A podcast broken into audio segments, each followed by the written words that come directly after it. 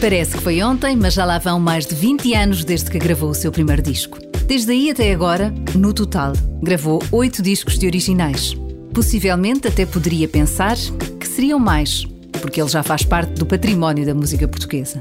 Longe vão os tempos em que comprou um videogravador em vez de um piano, para desgosto da avó. A luta greco-romana é quase uma recordação da juventude. E hoje, concentra-se em ser pai. E na música, claro.